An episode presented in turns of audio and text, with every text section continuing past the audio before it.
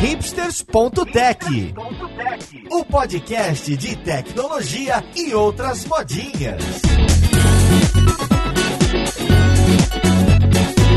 Olá, caríssimo ouvinte, seja muito bem-vindo a mais um episódio do seu podcast favorito. Meu nome é Paulo Silveira, esse aqui é o hipsters.tech e hoje a gente vai conversar sobre entrevistas de emprego para devs. Pois é, a gente vai entrar em detalhes de algumas das entrevistas mais complicadas, mais longas e processos que são comuns em grandes empresas, nas big techs, mas também tem empresas pequenas que já têm esses formatos um pouco estruturados e elaborados. Então vamos lá, podcast, ver com quem que a gente vai conversar.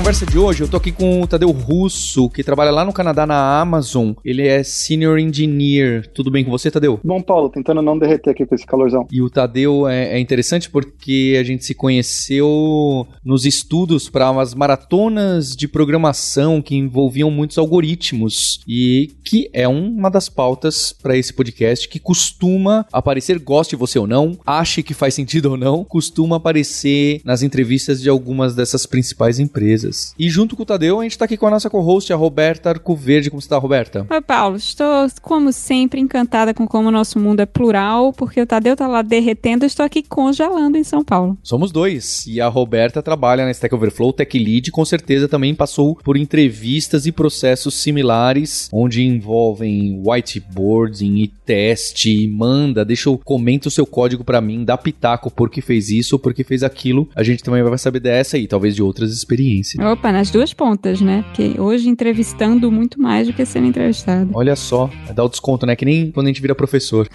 Nosso guerreiro Maurício Balboa Linhares. Tudo bom com você, Linhares? Opa, preparado para o primeiro furacão da temporada já. Olha só, em cada tempestade e clima diferente aqui nesse podcast. E o Linhares que passou também pelo processo, inclusive, para ir morar lá fora por uma outra empresa até chegar na Digital Ocean. Acho que também tem bastante a acrescentar em como estudou, os processos e o que viu por aí. Tá bem, então eu queria, pra gente começar a conversa, entender o que, que aparece mais frequente antes de a gente entrar em cada uma dessas estruturas, que tem algoritmos, tem whiteboarding, tem fazer review de código, tem escreva aí o seu projeto no GitHub, manda pra gente que depois a gente conversa. Tem alguns, tem usa o HackerRank, usa esse mecanismo. Antes da gente entrar em cada um desses, eu queria saber quais são os principais. E eu sei que essa conversa acaba girando para essas empresas de fora do Brasil, mas a gente sabe que tem muita empresa, inclusive as incríveis aqui no Brasil, que também tem processos semelhantes, com, com mais obstáculos, menos obstáculos, com mais passos de entrevistas ou menos. Então, queria saber o que, que é muito comum nessas entrevistas elaboradas para dev. Ah, na verdade, você citou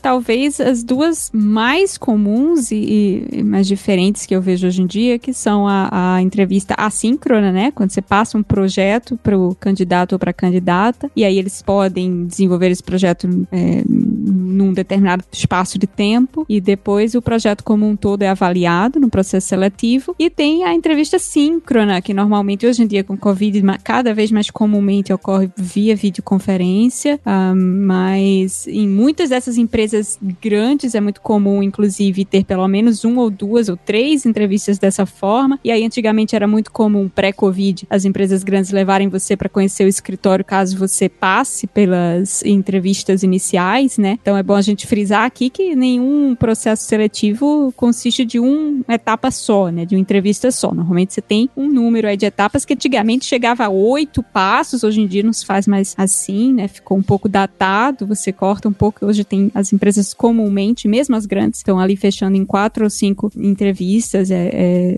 pelo menos a forma mais moderna de fazer. Mas essas são as duas grandes formas que eu conheço de entrevistar desenvolvedor, né? Ou você faz de forma assíncrona com um projetinho, ou síncrona, que normalmente envolve um exercício de código mesmo, né? Em que a entrevistadora comumente pergunta: ah, resolva dar um problema que nem pode ser tão fácil que você resolve em cinco minutos e nem tão difícil que você precisa de horas para resolver, algo que caiba ali em um período de 40 minutos de, de entrevista. E aí você tem que responder ou tem que codificar na hora. É o famoso whiteboarding, só que hoje muito mais comumente realizado de forma uh, por via conferência, né? Até por causa da Covid. Aqui, por exemplo, eu, eu já fiz muito entrevista de whiteboard no Google Docs, mas algumas empresas têm plataformas próprias para pair programming, né, para codificar é, junto, para programar junto, e aí tem algumas facilidadezinhas, né, é, syntax highlighting, enfim. Mas no fundo tanto faz, isso é secundário. Roberta, vocês podem dar mais detalhes? O que, que é o whiteboarding? O que, que pode aparecer, já que pode aparecer até no Google Docs e não precisa executar o código, então. Então, o que, que pode aparecer? O que seria o whiteboarding? Então, isso varia muito. Eu posso falar um pouco de duas coisas. Primeiro, das que eu já vi quando eu entrevistei e das que eu faço, porque eu faço hoje em dia muito entrevista de whiteboarding, mas eu queria muito saber também na Amazon e na DigitalOcean como é as realidades. Mas algumas coisas que podem, um, que aparecem comumente são, como eu falei, uma, um problema que pode ser resolvido, que deve ser resolvido com código, e normalmente a linguagem de programação é aberta. Algumas empresas dão um conjunto de linguagens que você pode escolher, né? Então, ah, você pode resolver com Python ou Java, por exemplo, uh, mas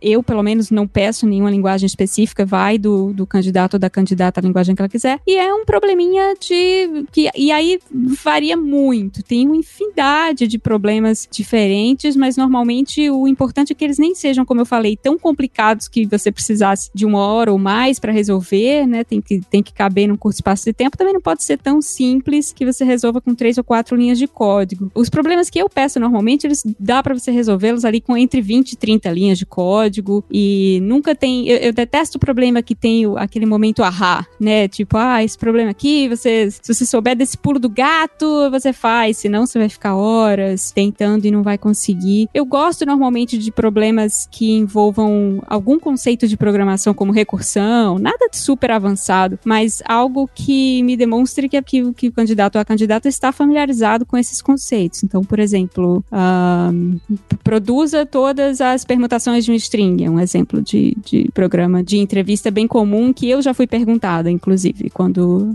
fiz entrevista, um processo para o Facebook há muitos e muitos anos. Mas tem uma porrada de perguntas similares, né, e que tem essas características. Dá para resolver em qualquer linguagem de programação, normalmente ali entre 30 e 40 minutos, e envolve um pouquinho de quebrar um pouquinho a cabeça para chegar na solução, né? nada que tenha uma solução imediatamente pronta. No fundo, a resposta a esses problemas ela é secundária. Do meu ponto de vista de entrevistadora, o que eu estou buscando quando eu faço uma pergunta de um whiteboard, né, que é literalmente codificar junto, né, você escrever o código num, num Google Doc ou numa interface para eu, como entrevistadora, ver, o que eu quero é, é, é observar é o processo que você leva para chegar do problema até a solução. Então, muito comumente nesses processos seletivos se pede para que o candidato e a candidata falem à medida que eles estão pensando na solução, que eles tentem explicar o que está se passando na cabeça deles, né? Como eles estão abordando o problema, se eles estão cobrindo, por exemplo, casos excepcionais, se o estilo de programação deixa muito bug, se eles conseguem pegar os bugs que eles mesmos introduzem sozinhos. Tem uma série de coisas que tem muito mais a ver com o processo de resolução do que com a resposta em si. Na verdade, eu até desconfio um pouco quando eu vejo uma candidata ou um candidato que termina muito rápido, sem falar muito, sabe? Que parece que tá literalmente copiando de algum lugar. E mas não quer dizer que a pessoa está copiando e não quer dizer que eu vou reprová-la também. O que acaba acontecendo nesses casos é que a discussão ela fica um pouco mais uh, profunda, né? Que eu acabo introduzindo novos problemas. Como você adapta essa sua solução para esse e esse caso? A gente tem técnicas. Eu concordo com a Roberta e só para tentar colocar de um jeito diferente,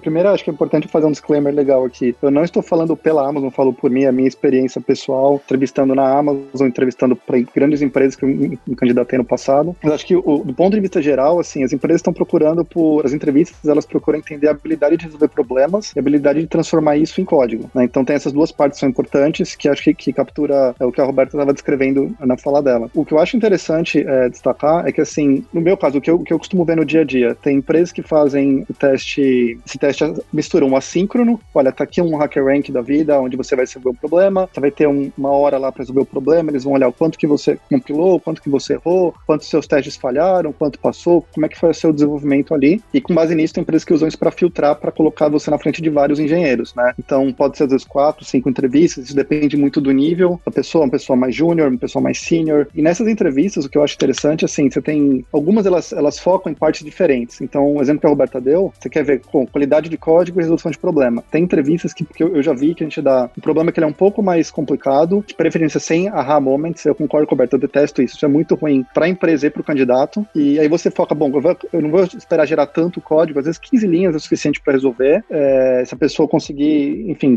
o foco é mais na parte da resolução de problema. Outras entrevistas que a resolução de problema não é tão pesada, mas você quer gerar código. Quero fazer a pessoa escrever 30, 40, 50 linhas de código para ver a fluência da pessoa escrevendo código sem depender de, um, de, um, uma ideia, sem depender do autocomplete, sem depender desse tipo de coisa, né? E o, o, que eu gosto de ver nesse caso é, olha, se eu estivesse fazendo uma revisão de código dessa pessoa, o que, que eu pegaria? O que, que a pessoa percebeu que, é, que são os casos óbvios, que são os casos mais intermediários, os casos mais, mais complexos? Isso ajuda muito a nivelar também o, o, o candidato com a posição que você tem. E, e, o terceiro tipo de código é mais focado em, em estrutura de dados. Então você vai focar no algoritmo, que aí você pode às vezes gerar mais código, gerar menos código. E de novo, o que eu gosto muito de focar é não só resolver o problema ou não, porque não é uma coisa binária, tá certo ou tá errado. Às vezes é funcionar para vários casos e o legal, assim, numa entrevista, a pergunta, não sei se com a Roberta ou com, com o Maurício eles fazem assim, tô curioso para saber, mas é, no dia a dia os problemas que a gente tem, eles têm ambiguidade. Não é aquela, aquela descrição, olha, entrada é essa, saída é essa, vai lá e resolve. É, mesmo para os níveis mais júniores, não é isso em geral que acontece. Sempre tem ambiguidades no meio. Então vai ver como uma pessoa navega essas ambiguidades durante a resolução de problema. Você está fazendo perguntas, você está perguntando qual a dimensão, o tamanho do seu problema, então vou dar uma entrada que é pequena, uma entrada que é grande. No caso de permutação, olha, isso aqui funciona bem para, sei lá, como é, é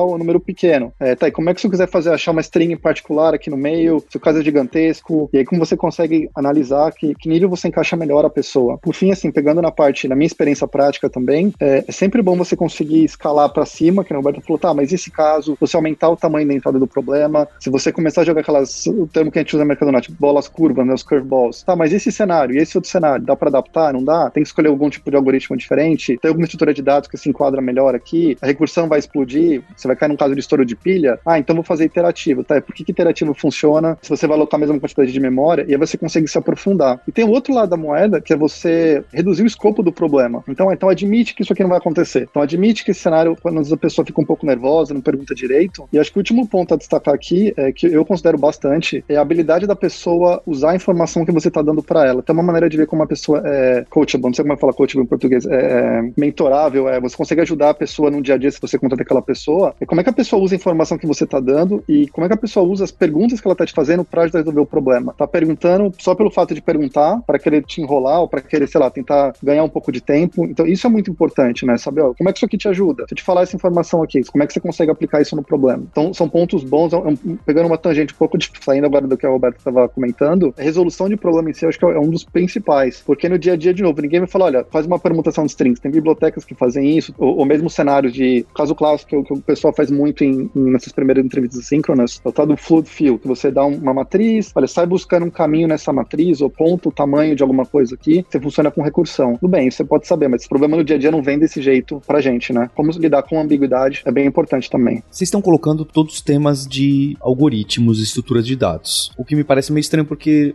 Parece estranho, não, parece bastante específico de grandes empresas, big tech e as que a gente costuma chamar de FANG, né? Aí fora, Tadeu tá numa delas. Facebook, Amazon, Netflix, Microsoft, Google, aí colocam algumas outras, Apple, não é? Mas não tem esse whiteboarding, esse mecanismo, esse tipo de questionamento para algo mais design, arquitetura e menos algoritmos, estrutura de dados. É óbvio que as coisas estão linkadas de uma forma ou de outra, mas às vezes é como que você desenha a robustez do seu sistema que não está ligado a, a 10 linhas do código que estão dentro de um laço. Ele está mais em como você junta uh, os componentes. Eu entendi se já deram alguns exemplos desse, tudo bem, mas tem o whiteboarding que fica que não aborda algoritmos, estruturas. Dependendo da empresa, pode ser que eu não precise estudar isso, mas eu tenho que me preparar para uma, uma entrevista de whiteboarding mais de design, de boas práticas, de teste de unidade, de DDD, de patterns de encapsulamento? São tá testando habilidades diferentes. Nisso que você está chamando de entrevista de algoritmos e estruturas de dados, é mais de resolução de problema, como disse o Tadeu, do que de algoritmos e estruturas de dados per se. Né? Muitas vezes não entra nenhuma estrutura de dados clássica, inclusive, na resolução dos problemas. Pode entrar, mas pode também não entrar. E essa que você está citando de design, por exemplo, e aí tem outra que é de arquitetura, são comumente outras entrevistas, são entrevistas à parte parte. As, inclusive, todas essas tá, são opcionais. Não existe uma entrevista única que todas as empresas de tecnologia usam. Cada empresa tem o seu processo. Por exemplo, quando eu fiz processo seletivo da, da Toturks lá em 2010, eles tinham a, a, a entrevista de whiteboard, era um pair programming em cima do projetinho que você já tinha feito e levado para casa, né? Então a gente tinha uma etapa que era o, o tal do projetinho, assíncrono, e aí tinha uma parte síncrona que era em cima daquele mesmo código, adicionando mudanças, fazendo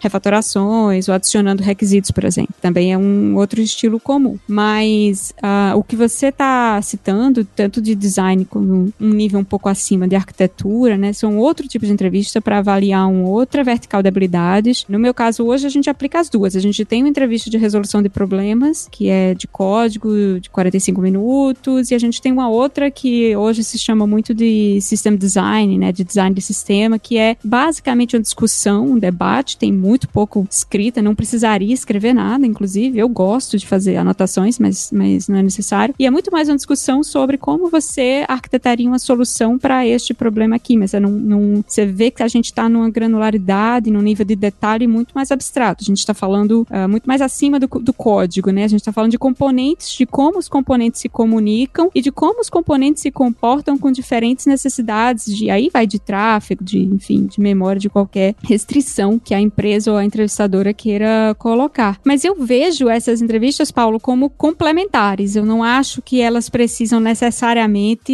uh, excluir uma, uma outra, até porque de fato, pelo menos no nosso caso, no meu caso, o que eu estou avaliando são coisas diferentes. Nas duas tem uma coisa em comum que eu gosto de avaliar, que é a capacidade da candidata ou do candidato de colaborar comigo, né? De me incluir na solução, de como o Tadeu falou, me fazer pergunta, esclarecer alguns pontos que eu deixo deliberadamente vagos para ver se a pessoa acaba fazendo, presumindo coisas ou se de fato ela tenta uh, esclarecer, porque a gente sabe que no mundo real é assim como o Tadeu falou também, as coisas não são claras, as coisas não são super bem definidas, uh, a gente pega muito requisito vago mesmo, né? Vem assim do negócio muitas vezes e, e é para mim é, é característica de bons programadores saber lidar com essas indefinições e procurar esclarecê-las antes de começar a resolver ou antes de começar a escrever código. Mas são normalmente são etapas diferentes que vêm em momentos diferentes do processo seletivo, né? São entrevistas que testam também habilidades diferentes. São níveis diferentes também, né? Você não vai fazer uma entrevista com uma pessoa sênior com 10 anos de experiência para uma vaga de sênior e pedir pro cara inverter uma, uma lista encadeada, né?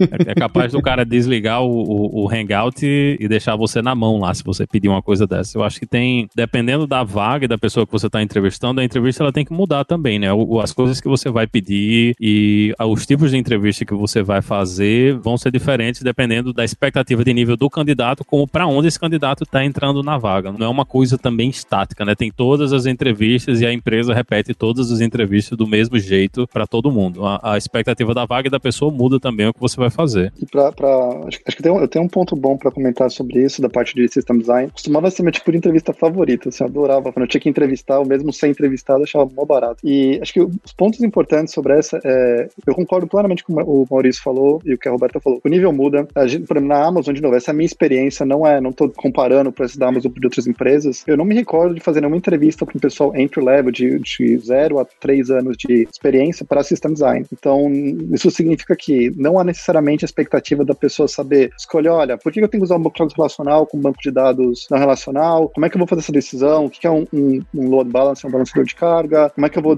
eh, deploy os meus containers? Se eu vou usar microserviços ou não? Porque não é razoável você esperar isso de uma pessoa júnior. Se tiver, fantástico, é um bônus, é ótimo, mas não se espera tanta exposição de uma pessoa no nível mais entry level para tomar decisões mais críticas. Não que elas não possam tomar, mas é, é meio injusto. E como o Maurício falou, você vai subindo no nível de serenidade, você vai ajustando o problema, você vai dando problemas maiores, com mais ambiguidade, você vai procurando como é que a pessoa quebra o problema. Então, um jeito que eu gosto de colocar é assim: uma pessoa mid-level career, e eu vou deixar um, meio no ar aqui que mid-level, sei lá, em 3 e, e 7 anos, mais ou menos, dependendo da, da, da, da intensidade do, desse tempo, você espera que a pessoa tenha tido contato com o banco de dados, tenha resolvido bugs. Eu, eu gosto muito de ouvir o podcast, fazer um jabá para vocês. Eu, eu, lembro que eu ouvi um que o, o Maurício estava comentando sobre o, a, a, solução do encurtador de URL. Essa é, é uma pergunta que você pode dar para uma pessoa mid-level, senior level, com diferentes níveis de ambiguidade, diferentes níveis de, de, de expectativas. Então, por exemplo, eu não espero ter que falar para uma pessoa que tem 10 anos ou mais de experiência de, olha, você tem que balancear a carga, isso aqui tem que ter um estado distribuído. Talvez não vai caber numa máquina, mas eu espero ter que dar essa dica para uma pessoa de que, tá no, mais no começo da carreira. Ah, e se isso aí não couber numa máquina, como é que a gente vai fazer, né? Ou é verdade. Então, esse é um ponto importante a colocar, Paulo, porque a parte de resolução de problemas se aplica a todas essas entrevistas. Esse é o meu whiteboard, é tipo, desenha aí como é que é o fluxo do começo ao fim de uma chamada, você vai colocar um componente, múltiplos. O ponto principal são os trade-offs. De novo, puxando o episódio que vocês gravaram um tempo atrás sobre o encurtador de barreira, eu achei muito legal, eu queria estar naquela discussão, porque eu lembro do, do Maurício falando, ah, a gente poderia usar num CDN, Roberto, tá, mas eu não gostaria de deixar isso no CDN. É uma discussão boa, e é isso que eu espero dos candidatos quando entrevisto. Tá, não tem uma solução necessariamente correta, né? Ainda mais quando o problema fica mais ambíguo. Bom, mas quais são os trade-offs? Quais são os problemas que você vai lidar? Você consegue justificar cada componente? Então, vou botar um cache aqui no meio, tá? O que, você, que problema que você resolve com cache? É um problema de latência? Qual é o problema de latência que você está resolvendo? Você quer tirar de quanto? De 200 milissegundos para 1 milissegundo? Precisa resolver esse problema agora? Que dado que você tem que te sugere que essa aqui é a coisa certa a você resolver? Porque um cache você pode ter problema do cache corromper, de você dar um reboot no sistema, como é que você hidrata? Você começa a ter vários problemas que acabam vindo, e uma pessoa mais experiente, ela tem que, não que ela tem que, mas a sua expectativa é que essa pessoa possa te falar sobre esse cenário de forma mais clara. E às vezes com o mesmo tipo de problema, esse que é o legal. Tem problemas que escalam bem, tem problemas que são mais limitados. Uma última coisa interessante é que muitas empresas de tech, talvez das uh, FANG, eu não sei fora das FANG, mas eu já ouvi das FANG em particular, que essa entrevista de design, ela não é só para desenvolvedor de código, ela é para gerentes também. Então, você é um gerente de desenvolvimento, você tem que ser capaz de entender o que seu time está fazendo e desafiar o seu time até certo ponto. Desafiar no bom sentido, onde a pessoa consegue ajudar os desenvolvedores a justificar o que eles estão fazendo, a simplificar. Aí é uma outra coisa importante também. Uma, esperado que uma pessoa mais senior seja capaz de simplificar um cenário mais complicado, quebrar um problema grande em problemas menores. Eu preciso resolver tudo de uma vez? Não preciso. É uma outra área que você acaba conseguindo cobrir problem solving também, zona de problemas, mas uma dimensão um pouco mais pro dia a dia. E eu sei que tem empresas, já vi no passado, pessoas que já me mandam um Docker container com a sua solução aí, que a gente quer avaliar como é que ela deploya. Eu não sei nas FANGs se fazem isso. Na Amazon a gente não faz isso. A gente não pede para mandar, me manda o seu código aqui, a sua decisão, o seu container para eu ver, mas é, não sei, acho que é um ponto importante destacar aqui. O quão o candidato é capaz de simplificar, o quanto de maturidade esse candidato traz para a mesa nesse problema, e eu tô dando um problema que escala porque eu quero medir para essa pessoa. E aí entram várias habilidades, né? Sharding, beira sharding, que é espalhar dados, consistência, aí tem gente que pode cair em discussões de cap e por aí vai. E tudo isso são coisas que você, tanto você pode ter tido experiência direta, como são coisas que você pode ter aprendido também com estudo, né? Não, não, ninguém imagina que todo mundo vai ter tido experiência com todas essas ferramentas, né? Com todas as possibilidades, mas quando você aprendeu que existem outras ferramentas, que existem outras formas de resolver um problema, isso ajuda na discussão, isso valoriza também a entrevista, porque você consegue explicar para o entrevistador, olha, nunca usei a ferramenta X, mas eu talvez a ferramenta X seja uma boa solução para a gente resolver esse tipo de problema, né? Você ter noção de que existem outras oportunidades e outras soluções para o problema, mesmo que você não tenha tido experiência direta com isso aí, também é um, é um bom sinal para quem está fazendo a entrevista. Então, não necessariamente você tem que ter tido experiência com todas essas coisas, mas se imagina ou se espera que você tenha pelo menos o entendimento de que essas coisas existem e que se você tiver que fazer uso delas, né, você sabe que elas existem e que você pode usar elas para resolver problemas específicos. É importante colocar que, embora a gente esteja aqui focando nas entrevistas síncronas, né, nas, nos, nas discussões e debates, as entrevistas que envolvem projetinho para levar para casa, como eu mencionei na Totrix, eles faziam isso, pelo menos 10 anos atrás faziam, não sei se hoje em dia ainda fazem, elas têm uma vantagem, ou pelo menos a expectativa de uma vantagem, que é para muita gente fazer entrevista ao vivo, com alguém olhando o que você está digitando, é principalmente para candidatos menos experientes, mas acontece com mais experientes também, é algo que eh, dá um, um gatilho de ansiedade muito forte, né? Para muita gente é complicado emocionalmente e, de novo, especialmente complicado para pessoas que têm menos experiência, escrever código sabendo que tem alguém olhando por cima do seu ombro ali, julgando cada letra que você escreve. Claro, quando você já tem um pouco mais de experiência, já fez essas entrevistas várias vezes e, e se importa um pouco menos com isso, vai ficando mais fácil. Mas até lá, para tentar tornar o processo seletivo algo menos estressante, porque é estressante, é, as empresas acabam optando por fazer essa questão do projetinho que você leva em casa, e aí você faz no seu tempo, e aí você pesquisa, e aí você faz como se você estivesse fazendo de fato um projeto do trabalho, né, com possibilidade de pesquisar, enfim. Eu acho que você acaba conseguindo avaliar coisas diferentes também, e eu sentiria falta da interação de qualquer forma, né, e, só que o que acaba acontecendo é que essas empresas têm as entrevistas síncronas como etapa posterior. Então, primeiro vem o projeto, e aí uma vez o candidato ou a candidata passando do projetinho, tendo seu projeto avaliado, e normalmente as empresas elas são, elas avaliam diversas coisas, desde a ordem dos commits, se você usou um sistema de versionamento, até, enfim, se você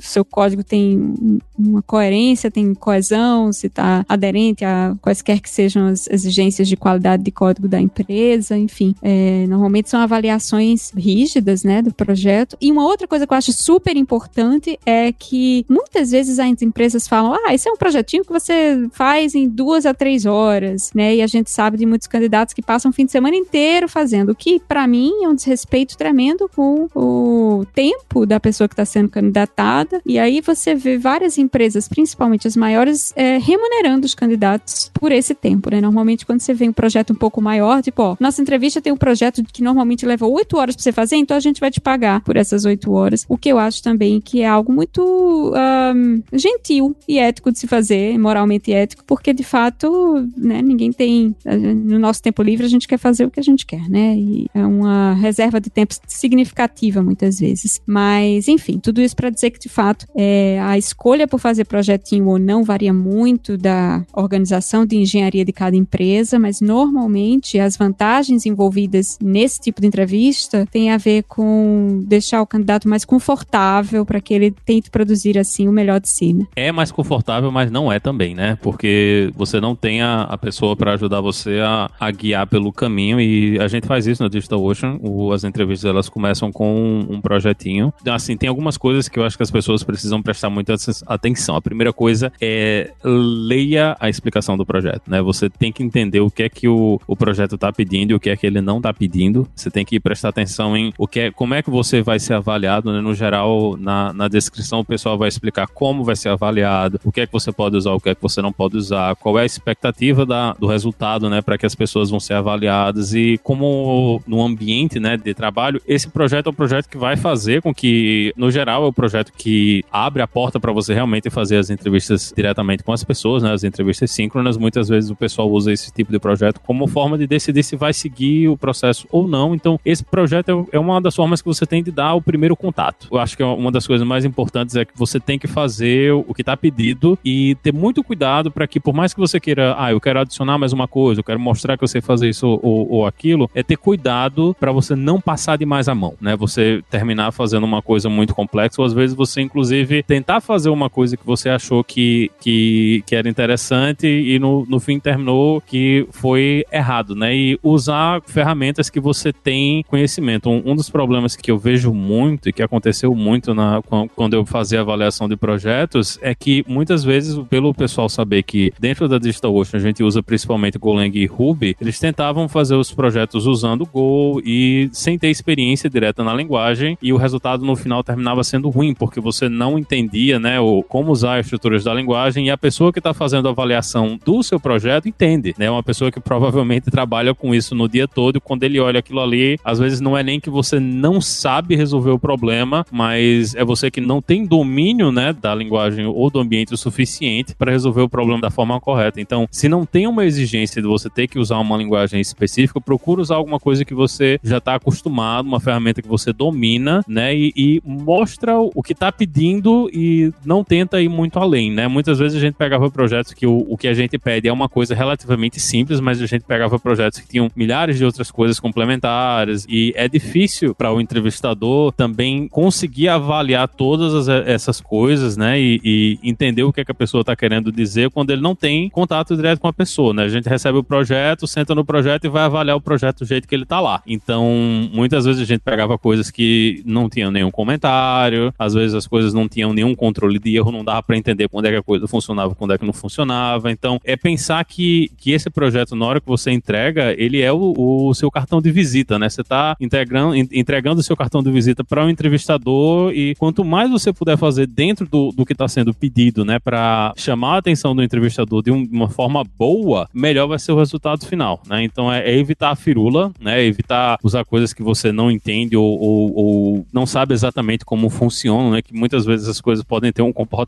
surpreendente, né? E, e no fim isso pode ser ruim para você e focar em entregar o que as pessoas estão pedindo, prestar atenção no que é pedido e focar em entregar o que é está sendo pedido. Você pode dar um comentário na parte da um ponto que a Roberta tocou sobre a, o gatilho de ansiedade na entrevista? Acho que melhor confissão, todas as entrevistas que eu fui fazer, seja pessoalmente, seja assim, né? Eu só frio no começo de todas, então acho que é justo imaginar que todo mundo vai sofrer um pouquinho, mas acho que uma coisa importante para quem está sendo entrevistado, se preparando, é que do outro lado tem pessoas, e pessoas não são perfeitas. Então você pode estar num dia que o entrevistador é ruim, desculpa, tá num dia ruim, ou o entrevistador é ruim mesmo, acontece isso também, e às vezes você acaba tomando uma negativa não porque você não, não é capaz, não porque você não, não, não é bom e não tem chance de entrar numa grande empresa, é, ou na empresa que está entrevistando, seja grande ou pequena, e ser uma pessoa destacada. É porque simplesmente as coisas acontecem por acontecer. Então, fica a sugestão para todo mundo que participar de uma de entrevista, pensar que além do, de você ter uma pergunta que você não sabe, ou que você nunca viu, que você ter que pensar na hora, existe a chance da falha, mas a chance da falha não é 100% do lado do candidato. É, ela tem, de novo, o entrevistador que está num dia ruim, que está com um problema de família, que está com qualquer tipo de coisa que não vai olhar com carinho para o que você está fazendo necessariamente. Isso pode acontecer, eu já vi acontecer, não vou dizer em qual empresa, é, mas eu já vi acontecer isso daí. É, já tive amigos meus que foram entrevistados e, e falaram, meu, nem me perguntaram direito, eu não entendi até agora o que a pessoa esperava de mim na entrevista. Então,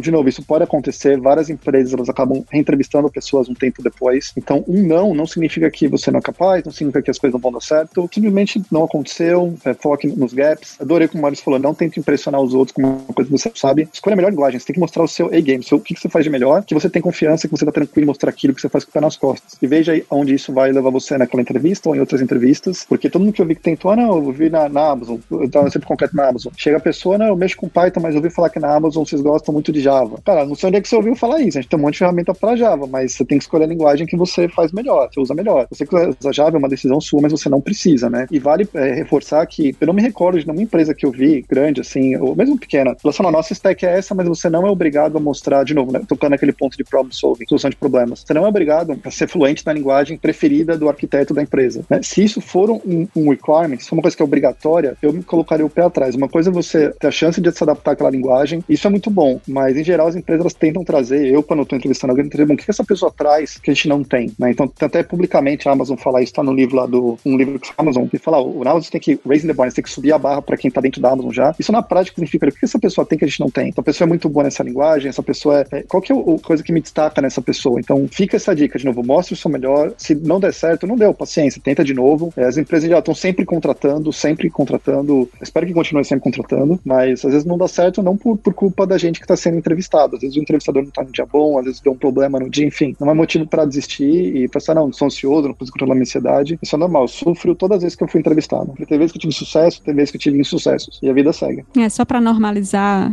a situação, para reforçar o que o Tadeu tá falando, eu já entrevistei para três FENGs, já tomei toco duas vezes, passei em uma, então é, é absolutamente comum, não importa quanto tempo de experiência você tem ou quanto sabe, você pode ser a melhor programadora da sua área, da sua região, e existem diversos fatores que poderiam influir em você passar ou não num processo seletivo. Então, de fato, nunca tomem uma rejeição como um atestado de incompetência, porque não é. Pois é, eu já tomei até down level. Já fiz entrevista e o cara disse: Ó, você não é material para sênior, não. Você pode entrar mid-level aqui. E é a vida, né? Tem horas e horas, tem momentos e momentos. E um não, ainda mais no mercado do jeito que a gente tá hoje, não é um não para sempre, né? É sempre um, um talvez. Então, se, se não deu nessa, de repente você vai achar uma oportunidade melhor em outro lugar, né? E, e seguir a vida. Eu acho que um, uma das coisas que eu acho legal é tentar, principalmente para quem tem muito esse problema de ansiedade para entrevistas síncronas, é tentar se sentar com amigos e fazer isso, tá entendendo? Você pede para um amigo seu para sentar você para simular uma entrevista, né? Você provavelmente conhece outras pessoas que trabalham em, outro, em outros ambientes e fazem esse tipo de entrevista. Você senta com uma pessoa para rolar a entrevista, uma pessoa que você conhece, para você ver onde é que estão os problemas, né? De onde é que tá vendo essa ansiedade e ajudar para quando você for fazer as entrevistas de verdade mesmo a, a, a, diminuir isso aí. Outra coisa também que eu pessoalmente não tentei ainda, mas eu, eu conheço várias pessoas que fazem, é toda vez, né, pelo menos uma vez por ano, você aplica para uns lugares que você não quer ir, mas você vai fazer entrevista para ter experiência. Então, de repente aí também é outra outra opção. Você arranja um lugar aí que você, pô, quem sabe, né? Você tenta fazer entrevista só para ver o que é que acontece. Então, é são coisas que eu acho que ajudam. É meio bem escroto mesmo isso, né? A entrevista ela não tá realmente definindo se você sabe executar o trabalho. Eu acho que, que todo mundo já, já entrevistou, contratou e, e, pegou gente que não sabia fazer o trabalho ou não rendia na hora de fazer o trabalho, mas é o jeito que a gente tem para contratar, né? Infelizmente é a, a, forma com que a gente achou para contratar gente no mercado e a gente tem que jogar o jogo, né? Infelizmente o, o jeito das empresas de tecnologia de contratar é esse, a gente tem que se preparar e, e, e treinar, apesar de não, não ter muita coisa a ver com o mundo real e como a gente entrega software, mas é assim que a gente contrata a gente no mercado. E assim como o concurso público, tá, gente? Vale realmente parar para estudar para entrevista também. Hoje em dia tem vários livros, mais acho que o mais, mais famoso deles é o Cracking the Code, eu esqueci o nome da autora, mas que tem só uma série de exercícios e problemas de programação e também de system design, inclusive, comuns ou que poderiam ser vistos em qualquer das FENGs ou grandes empresas e tal. Parar para estudar, assim como você faria para uma prova na escola ou no concurso público, é perfeitamente comum e normal. Digo, mas é esperado, né? Se, é, só fazer um parênteses, eu tomei um down level, tomei um toco, e o cara que me deu o toco na entrevista, depois eu entrei na empresa, e eu passei um ano, eu estava promovendo para puxar no mesmo nível, só para fechar o assunto anterior. O processo de preparação, assim, ele é bem importante, porque, assim, se você chegar na hora, eu já vi acontecer muito isso. Ah, eu sou senior, principal, master, ultra power na empresa que eu tô, todo mundo faz o que eu sigo, eu vou arrebentar. Se eu fosse entrevistar gente toda semana, se eu fosse eu ser entrevistado, eu teria que parar pelo menos um mês para escrever código, para tirar um pouco da ferrugem do dia a dia, para refrescar algumas estruturas de dados, para refrescar alguns conceitos. Então, assim, não, não, não, não dizendo, olha, você não é bom, você tem que parar para estudar, não, isso é normal. Isso é mais que normal, isso é necessário. É como se fosse fazer uma prova de inglês, sei lá, um IELTS, TOEFL da vida, tem que parar, treinar, você tem que se preparar para a entrevista. E isso é importante, porque a entrevista tem tempo, é, a entrevista tem desafios. Então, se você parar e ficar travado escrevendo código, poxa, eu tô acostumado a escrever com contra espaço, vai ter problemas. Uma dica pessoal que eu posso dar é o Cracking the Code Interview é um livro bom, ele ajuda bastante a, a desmistificar um monte de coisa. Eu gosto muito do Top Coder, porque o Top Coder tem duas divisões. É, não que você vai ver problemas lá no Top Coder na prova, mas o Top Coder tem problemas que são relativamente fáceis de você escrever na, na divisão 2, principalmente o 250, 250 e o 500, onde eu cheguei a cronometrar o tempo que eu demorava para entender o problema e começar a escrever. Como é que eu posso melhorar aqui? Como é que eu posso. O que, que eu perdi? O que, que eu demorei para entender o problema? É, porque isso é uma das coisas que causa muita ansiedade na entrevista. Você, para o entrevistador te dá o problema, você era, você não tem a menor ideia que a pessoa tá me perguntando, aí já bate aquele medo, não vou conseguir fazer, a cabeça fica branca, o cérebro para de funcionar, e é a última coisa que você precisa numa entrevista. Então, tá acostumado a conseguir navegar isso. Tem um chamado Lit Code também, que tem, eu já vi várias pessoas falando: olha, eu fiz o Lit Code inteiro, foi na entrevista de uma das fãs da vida, me deram exatamente a pergunta que estava lá. Então, tem alguns sites para treinar, onde você pode olhar o tempo que você gasta, você gastar, resolver um problema em três horas, pô, na entrevista você vai ter 40 minutos, ou até menos, dependendo da entrevista. Então, como é que você tira essa ferrugem, você pega essa prática para escrever com agilidade, com velocidade, para poder lembrar dos casos, por exemplo, fazer uma recursão, você tem que lembrar quais são os casos básicos, é, lembrar de algumas estruturas que existem nas bibliotecas da linguagem. Então, não é normal a gente usar, por exemplo, stack em Java todo dia, ou usar, sei lá, o pessoal que usa C++ usa muito vector. Ah, mas se usa priority kill, às vezes isso aí te ajuda muito a resolver um problema. Então, vale a pena sujar a mão, perder umas semanas, aí eu diria semanas. De as empresas dão algumas semanas para se preparar, porque elas têm a parte de logística do outro lado. Arrumar os entrevistadores, colocar na agenda de todo mundo. Isso demora um tempo. Então, sempre que a Roberta falou, tem que usar esse tempo para se preparar,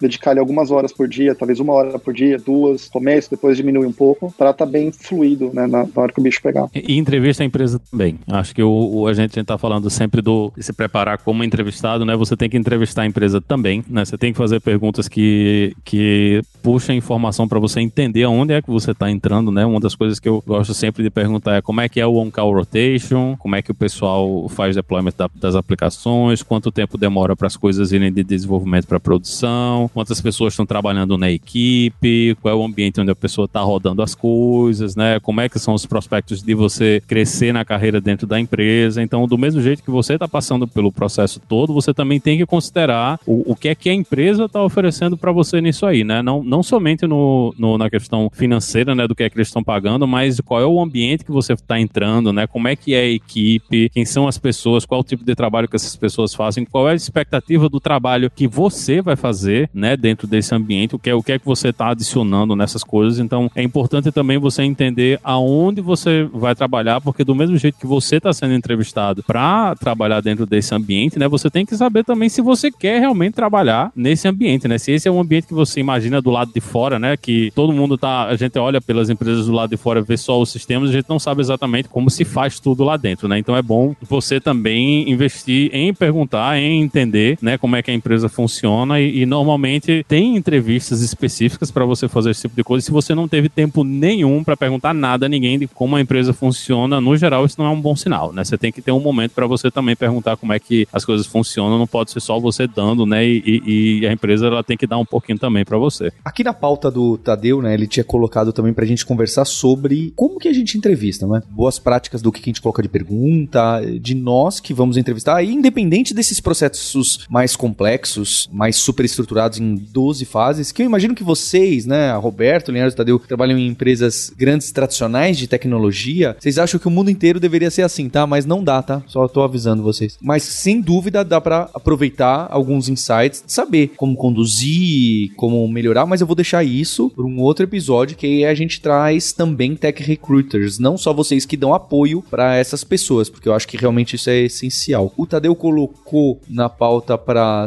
ah, o que que tinha na Lura. Então, Tadeu, olha que interessante. A gente que estudou lá de maratona de algoritmos junto com o Guilherme, o Guilherme é um dos responsáveis pelos cursos de estrutura de dados, de grafos e os de maratona e Olimpíada Brasileira de Informática. Inclusive, a gente está patrocinando esse ano a final brasileira da maratona de programação. Pois é, oficialmente. E ano que vem vai ter mais. Então a gente está muito próximo de quem gosta de algoritmos, estruturas, porque a gente nasceu daí, né? É, acho que tanto que. Dá pra fazer um jabá então, hein? Pois é, tá feito. O Tadeu a gente se conheceu nessa época, inclusive pré, pré-alura. Paulo foi meu professor, na verdade, né? Eu lembro até hoje o Paulo falando, a gente falando do pessoal lá do o cara que era primeiro no UVA, Adrian Kugel, lembro até hoje o nome dele, é um alemão. Aí o Paulo, Tadeu. Eu falei, Paulo, eu nunca vou chegar no nome desse cara. Eu falei, Tadeu, esses caras são gênios, nós somos inteligentes. Foca em se manter inteligente. Foi boa. Eu lembro disso todo dia. É, e é o trabalho, né? Ali não basta genial, mesmo se fosse gênio, alguns são gênios mesmo, eles estão treinando o tempo todo, é como a Roberta colocou, assim como para concurso, como para FANG, como para um vestibular, é dedicação,